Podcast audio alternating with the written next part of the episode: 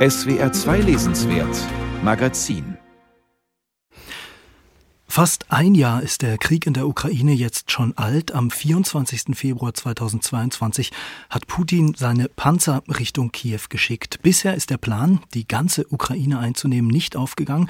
Aber eine neue Großoffensive im Frühjahr, die steht wohl bevor. Volodymyr Zelensky war diese Woche in Europa auf Tour, um unter anderem für Kampfjets zu werben. Die sollen auch verhindern, dass sich der Horror in seiner Heimat fortsetzt. Folterkammern für Gefangene, vergewaltigte Kinder, zerstörte Infrastruktur, diese schrecklichen Kriegsverbrechen, die russische Soldaten offenbar in den von ihnen besetzten Gebieten verüben, sorgen für Entsetzen, sie schüren aber auch Fragen, unter anderem, woher kommt dieser Hass? Eine Antwort auch darauf sucht der Journalist Michael Thumann.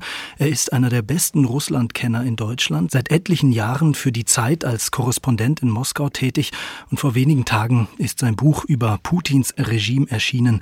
Hallo Michael Thumann. Guten Tag. Revanche, wie Putin das bedrohlichste Regime der Welt geschaffen hat, so heißt Ihr Buch, Herr Thumann. Bevor wir darüber sprechen, erstmal die Frage, wir lesen und hören hier so viel über die russische Propaganda, die Unterdrückung der Medien durch den Kreml. Können Sie in Moskau überhaupt noch arbeiten? Das kann ich schon in begrenzter Form, aber wir Korrespondenten da, und es sind ja noch ein paar da aus Deutschland, können halt eben tatsächlich Interviews anfragen, können die Absagen einkassieren und manche tatsächlich sprechen auch noch mit uns, die mutig genug sind.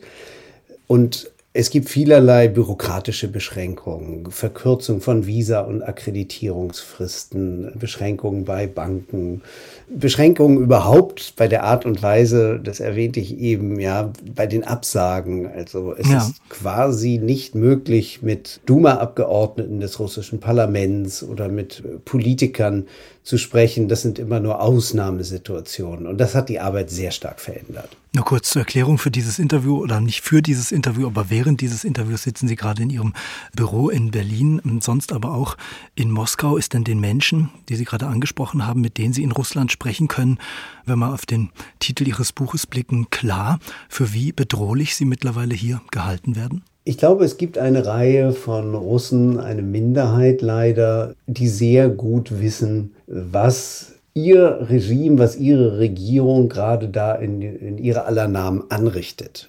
Ich habe vor einem Jahr mit äh, Freunden, wir lagen uns heulend in den Armen darüber, was Russland, was Putin da anrichten würde, diesen Riesenkrieg zu entfesseln.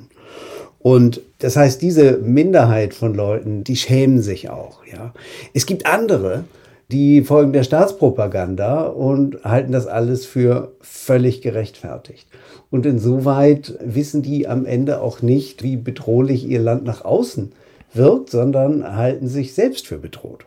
Ja, Ihr Buch heißt auch Revanche, also Rache.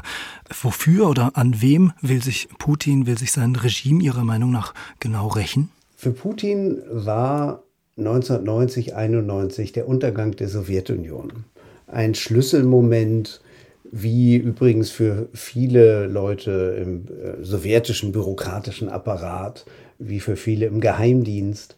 Und ausgehend von dieser Niederlage, so wie sie das empfunden haben, und sie haben es nicht als Chance begriffen, Russland zu demokratisieren, sondern sie haben es als Kontrollverlust begriffen. Und ausgehend von dieser Niederlage versuchen sie heute und versucht Putin heute, Dinge zurückzudrehen und äh, Land zurückzugewinnen. Und er, äh, sein großes Projekt ist dabei die Ukraine, weil er die Ukraine als Staat für sich ablehnt. Nicht die Ukrainer, die sind willkommen, wenn sie sich als Russen oder Brüder einfügen wollen, aber das ist der gewissermaßen große Preis der Revanche, die aber weit darüber hinausgeht, weil es geht eben dann am Ende auch um Europa und um die Stellung Russlands in Europa, die es auch 1991 verloren hatte. Und ähm, insoweit ist er am Anfang eines langen Weges, den er gehen wird. Weil Sie Europa ansprechen, ähm, Sie sprechen auch in Ihrem Buch davon, dass es ein paar große und wesentliche Irrtümer westlicherseits gab, die ähm, Russland in gewisser Weise ja beim Aufstieg zu dieser bedrohlichen Macht geholfen haben. Was sind so die wesentlichen Irrtümer, die Sie da ansprechen möchten? Es gibt viele Politiker, aber auch Wirtschaftsvertreter, gerade aus Deutschland, die vielfältige Warnungen überhört haben.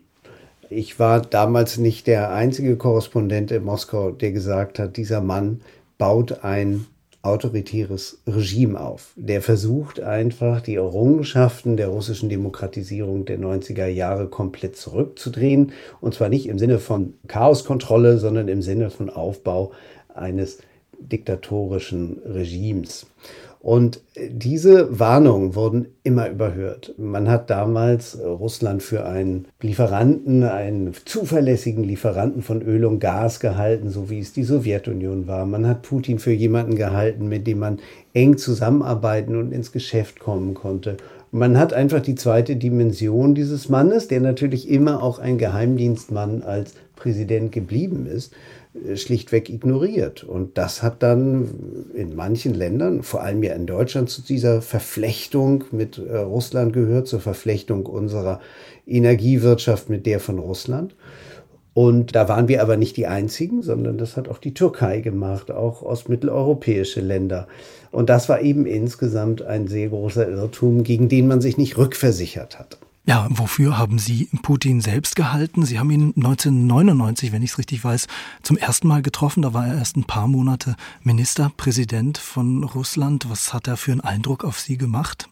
Er war damals insgesamt im Auftritt, würde ich sagen, recht bescheiden. Man merkte, dass er so aus diesem Halbdunkel des Bürokratendaseins gerade erst ins Scheinwerferlicht getreten war und noch so ein bisschen gegen die Scheinwerfer blinzelte. Er war auch so ein wie soll ich sagen, er war natürlich äh, auch noch nicht so modelliert wie heute. Er sah viel schmaler aus und auch ein bisschen faltiger. Heute hat man ja viel an ihm gearbeitet, an seiner äußeren Statur und Figur. Und Inwiefern er, an ihm gearbeitet? Was meinst du? Damit? ja, ich meine halt, dass er sich tatsächlich, ob es Operationen sind, ich verfüge darüber äh, dann nicht über Quellen, aber man sieht einfach, dass sein Gesicht mächtig in die Breite gegangen ist und das hat nicht allein damit zu tun, dass er viel äße, sonst wäre er insgesamt in die Breite gegangen. Also man ja. hat ihn verschönert. Mhm. Ich glaube, dass er damals tatsächlich in einem bestimmten Bereich mit dem Westen zusammenarbeiten wollte. Und diese Zusammenarbeit bezog sich bei ihm damals sehr auf den Terror, weil er hatte ja den zweiten Tschetschenienkrieg aus freien Stücken angefangen und ließ Grozny, die Hauptstadt Tschetscheniens, damals bombardieren und bezeichnete die Tschetschenen als Terroristen und das war ja ein Thema, das damals auch im Westen alle bewegte, dann auch im, am 11. September 2001, der Bombardierung der beiden großen Türme in New York und des Pentagon in Washington.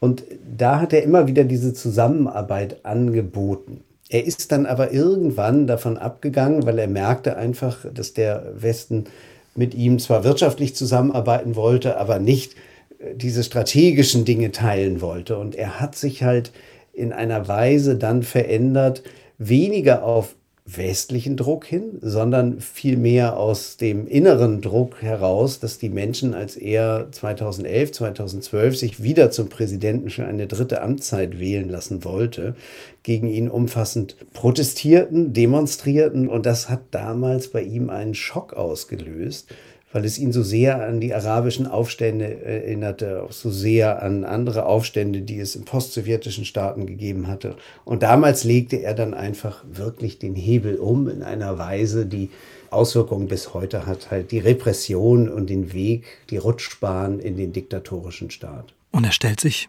ja historisch auch in eine Reihe mit den großen und auch grausamen der russischen Geschichte, mit Zar Peter dem Großen, mit Stalin. Was glauben Sie, wird sein Erbe sein, wird Putins Erbe sein? Ja, Peter der Große hat ja eine erhebliche Erweiterung des Reiches, vor allem an der Ostsee und den Bau einer Flotte hinterlassen. Stalin hatte gewissermaßen halb Europa befreit von den Nazis, aber gleichzeitig auch besetzt und konnte den Warschauer Pakt gründen. Putin hat bisher einige Quadratmeter Land in der Ostukraine unter wahnsinnigen Verlusten erobert. Und ja, er hat die Krim schon 2014 geholt. Das ist kein großes Erbe und ich fürchte, er ist gerade dabei, das Erbe zu verspielen, indem er halt alles, was Russland heute aufzubieten hat, seinen Staatsfonds, der ja aus den Öl- und Gaseinnahmen gespeist ist, seine Industrie, alles stellt er jetzt in den Dienst für diesen Krieg. Und es ist ein langer Abnutzungskrieg, wie ich fürchte. Und er wird darin das, was in den letzten 20 Jahren auch unter ihm und dank hoher Öl- und Gaspreise aufgebaut wurde, wird er dabei, glaube ich, verschleudern. Und Russland wird insgesamt einfach in seiner Entwicklung sehr stark zurückgeworfen werden. Und das wird sein Erbe sein. Ein trauriges. Sie analysieren in Ihrem Buch Kapitel für Kapitel verschiedene Aspekte, russische Propaganda beispielsweise, aber es geht natürlich auch um die historische Entwicklung von Zerfall der Sowjetunion bis in die Gegenwart hinein. Unterm Strich ist Ihnen beim Schreiben dieses Buches selbst auch noch mal etwas klar geworden, etwas bewusst geworden, was vielleicht auch als Lehre forthin gelten kann, wie man mit derartigen Regimes umgehen kann. Die Frage ist ja auch immer, wo ist der Ausweg aus diesem Krieg, aus dieser Situation jetzt? Ich glaube, dass man mit solchen Regimen äh, reden kann, auch reden muss. Ich glaube, das Reden an sich mit Putin in den vergangenen 20 Jahren war nicht falsch. Ich glaube aber, äh, dass man eben tatsächlich zu sehr darauf sich verlassen hat, was er gesagt hat, was er vorgab zu tun und dass man nicht einen Plan B entwickelt hat was machen wir eigentlich, wenn der plötzlich uns das Gas abstellt? Und das war ja schon gegenüber Ukrainern und gegenüber den baltischen Staaten schon in den Nullerjahren mal passiert. So, und das ist die Lehre, die ich glaube für die Bundesregierung, für alle westlichen Regierungen künftig gelten sollte. Wenn wir es mit nationalistischen und diktatorischen Regimen zu tun haben, dann können wir mit denen natürlich um der Entspannung willen sprechen. Man lebt ja nun mal gemeinsam auf diesem Globus. Aber man muss sich immer überlegen, was ist, wenn die so oder so handeln oder was ist, wenn sie halt eben Handelsströme plötzlich unterbrechen oder was ist, wenn sie einen Krieg anfangen. Und deshalb bedarf es halt eben eines steten Aufbaus oder einer der Unterhaltung einer funktionierenden Armee. Und das haben wir Deutschen ja in den letzten 15 Jahren ziemlich vernachlässigt.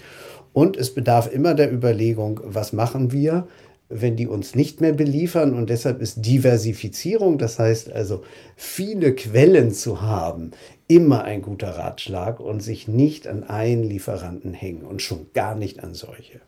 Den nehmen wir mit. Herr Thumann, Revanche, wie Putin das bedrohlichste Regime der Welt geschaffen hat. So heißt das Buch vom Moskau-Korrespondenten der Zeitung Die Zeit. Michael Thumann, danke Ihnen sehr für das Gespräch. Ich danke Ihnen.